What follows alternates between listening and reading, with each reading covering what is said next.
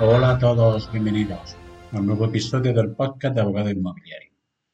Este ya es el número 12.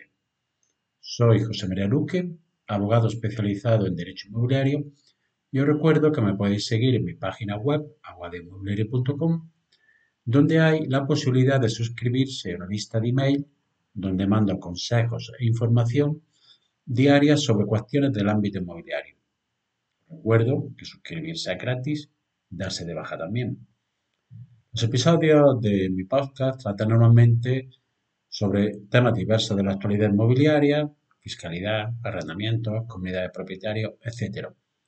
Y algunos episodios son episodios sobre temas monográficos. En el episodio de hoy voy a tratar los siguientes temas. Unas cuestiones variadas en el que en primer lugar voy a hablar si es un buen momento para vender. También trato alguna cuestión sobre arrendamientos y otra referente a comunidad de propietarios.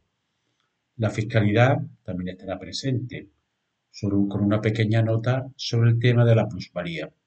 Y por último, hablaré de un sector de la vivienda donde hay nuevas posibilidades de inversión, como son los conocidos como senior living.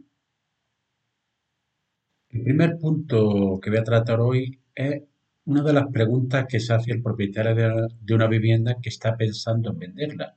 Es decir, ¿es el momento de vender o debo de esperar?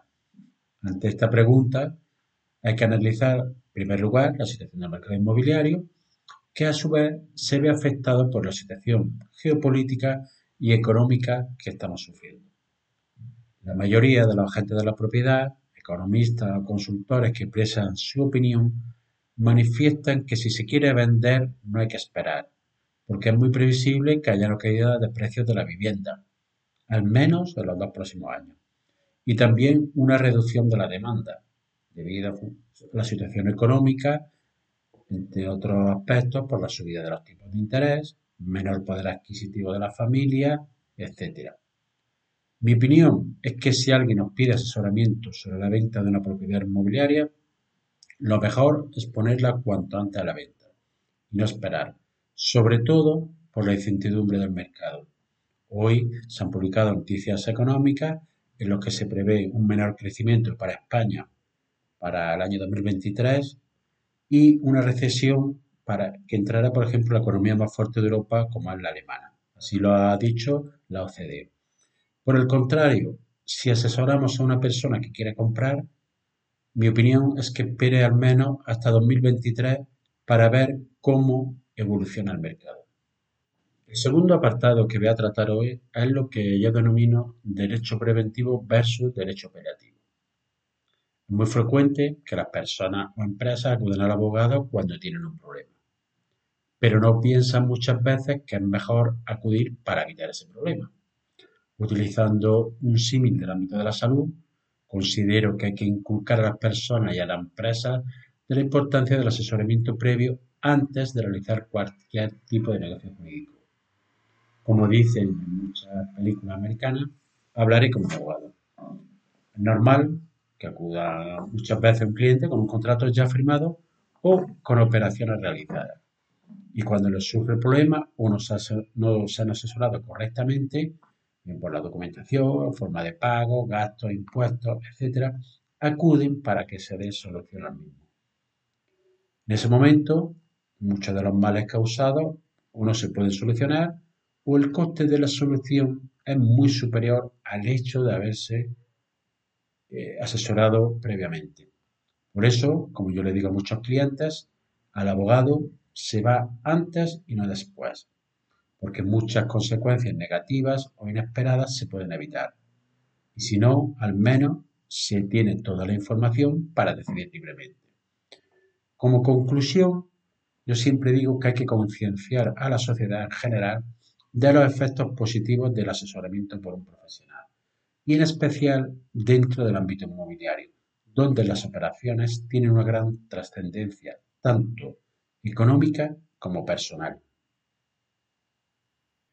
A continuación, un pequeño apunte sobre una cuestión de los arrendamientos urbanos. es el tema de la fianza. La prestación de fianza es obligatoria al arrendamiento urbano, bien sea de vivienda o de uso distinto al de vivienda. La ley de arrendamiento urbano establece el mínimo legal en la cuantía equivalente a un mes de renta para los arrendamientos de vivienda y de dos meses para usos distintos de vivienda. ¿Se pueden establecer otras garantías? La ley de arrendamiento urbano señala que se pueden pactar otras garantías, pero hay que hacer una clara diferenciación. Para los arrendamientos de vivienda, el valor de esta garantía adicional no podrá acceder de dos mensualidades de renta. Para los arrendamientos de uso distinto al de vivienda, la ley no establece nada, por lo que rige la libertad de pacto entre las partes.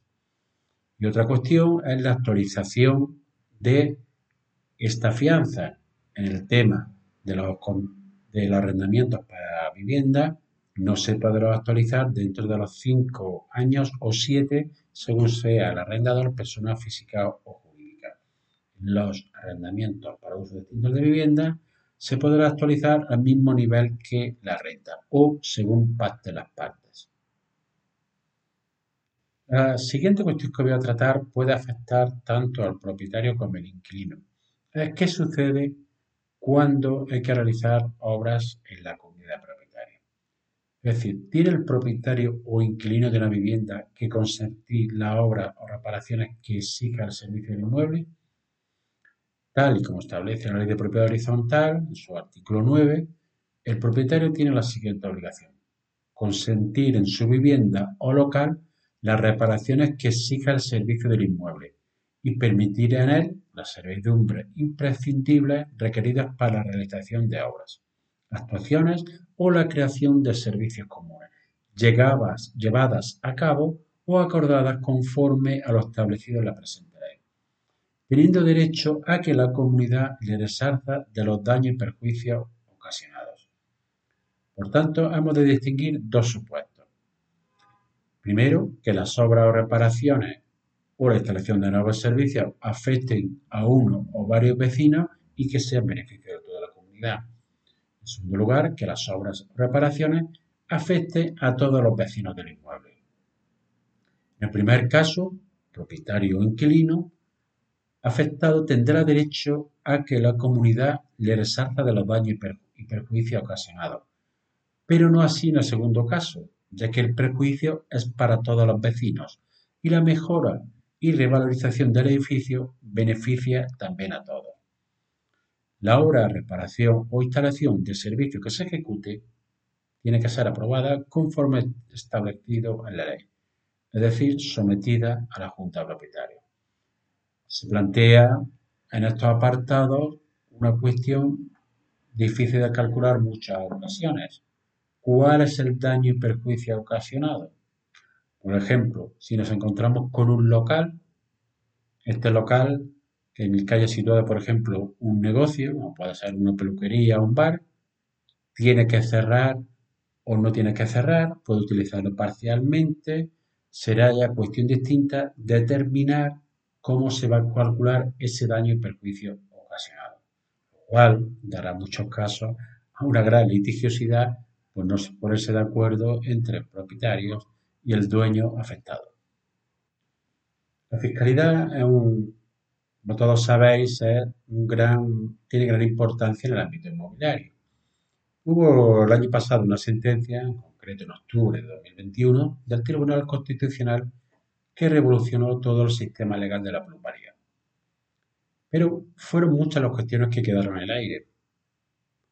Algunas todavía quedan por modelarse y ver la regulación de los ayuntamientos y posteriormente las resoluciones que los tribunales económicos administrativos y de los órganos jurisdiccionales hagan cuando las personas presenten las correspondientes reclamaciones y recursos. Pero sí hay dos cuestiones en concreto que, han sido ya resueltas por la Dirección General de Tributos. La primera de ellas se refiere a las transmisiones de inmuebles realizadas entre el 26 de octubre fecha de la sentencia, y el 9 de noviembre, fecha en que se dictó la nueva normativa. Y en segundo lugar, las transmisiones de inmuebles realizadas con anterioridad al 26 de octubre de 2021 que no se hubieran liquidado. Para que mentira, Hay muchos ayuntamientos en los que se presentaba la documentación necesaria para realizar la liquidación de la plusvalía y era el ayuntamiento en que ejecutaba la propia liquidación. Pues bien, muchos de estos todavía no han presentado esa liquidación. La resolución a estos aspectos se dio una consulta vinculante de la Dirección General de Tributos que ha establecido que el vacío normativo para determinar la base imponible del impuesto impide su liquidación, comprobación, recaudación y revisión de este tributo y, por tanto, su exigibilidad. Su exigibilidad. La Dirección General resuelve que el consultante, cualquier obligado tributario en este caso, estará obligado a presentar la declaración del impuesto, ya que el hecho imponible se ha realizado y se ha devengado el impuesto, pero no está obligado al pago del impuesto de acuerdo con lo establecido por el Tribunal Constitucional en su sentencia 182 para 2021. Es decir, en todos los casos en que no se hubiera realizado la liquidación por parte del ayuntamiento o que la transmisión se hubiera producido entre el 26 de octubre y el 9 de noviembre de 2021, sí hay que presentar la liquidación de la plusvalía, pero no hay que pagarla, ya que al no haber norma que se pueda aplicar para haberla declarado nulo el Tribunal Constitucional, no se puede exigir el impuesto. No hace mucho leí una noticia que decía un titular lo siguiente. Los retrasos judiciales son una gran rémora para la competitividad económica. En este apartado se hablaba sobre el ámbito inmobiliario y decía, continuaba la noticia, que Madrid sumaría 3.400 viviendas nuevas para el alquiler con solo reducir un 1% la congestión judicial. No solo son los retrasos judiciales, sino que la excesiva burocracia y el retraso de la administración en general hacen que se retrase mucho cualquier actuación en el ámbito inmobiliario y urbanístico que se quiera realizar. Si a esto le añadimos la falta de seguridad jurídica que hay en el ámbito inmobiliario y del urbanismo, los inversores no vienen o huyen. Ahora mismo, pensándolo así pronto, me acuerdo de tres clientes que han presentado escritos hace casi un año en ayuntamientos y aún no han recibido respuesta. Era sobre un tema de certificado, de situación urbanística y relativo a una segregación. Cuando son temas más, más complejos, como puede ser el tema de una licencia, se puede tardar hasta un año o más, cuando el cálculo para un promotor de los materiales desde que se inicia el proyecto hasta que tiene la licencia puede dar una gran variación, como ha sucedido este año con el gran incremento de los costes que ha tenido la construcción. Por tanto, considero que la Administración y la justicia deben de ser más ágiles, que haya menos burocracia, estar dotadas de medios humanos y técnicos para poder avanzar hacia una economía más dinámica y que favorezca la inversión y la creación de empleo.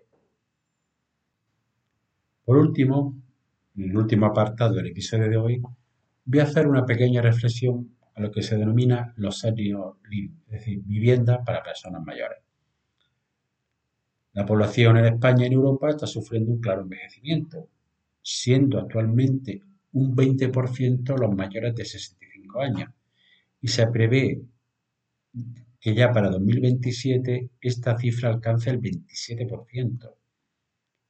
Por tanto, en el mercado residencial de viviendas se abre una gran oportunidad para dar servicio a esta franja de población.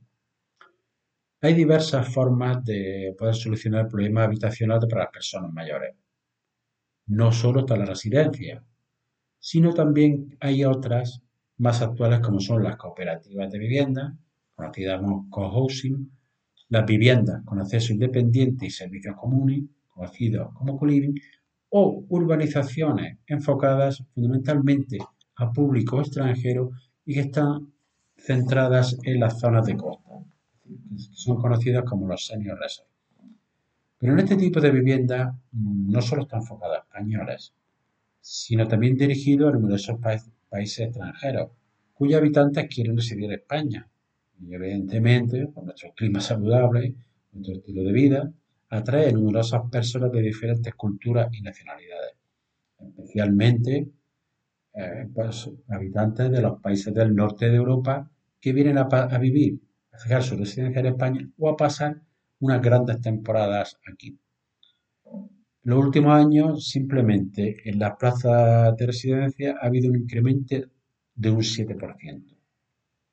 Y la rentabilidad de este tipo de vivienda de solución habitacional se sitúa en Europa entre el 3,3% y el 6%, según datos de diversas consultoras. Por ello, los inversores deben de tener en consideración el sector del senior living como uno de los grandes caminos a los que dirigir su inversión en el futuro. Y así llegamos al final del episodio de hoy. Espero que te haya sido de utilidad para ampliar tu conocimiento en el ámbito inmobiliario. Si quieres que este llegue a más personas, puedes compartir el enlace del episodio o bien dar una valoración positiva en la aplicación que utilizas para escuchar el podcast. Nos vemos en el siguiente episodio. Que pases un buen día.